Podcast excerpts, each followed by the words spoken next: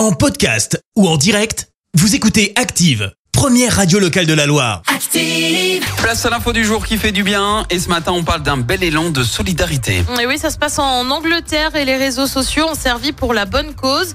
Euh, tout part d'une vidéo sur TikTok, vidéo de Carly, une mère de famille.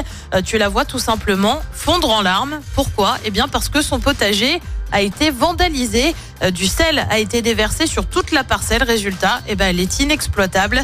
Seulement voilà, son potager est en fait un potager solidaire qui permet de nourrir euh, plus de 1600 personnes de cette commune du comté d'Essex.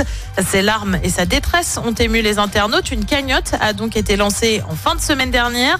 En quelques jours, plus de 230 000 euros ont été récoltés.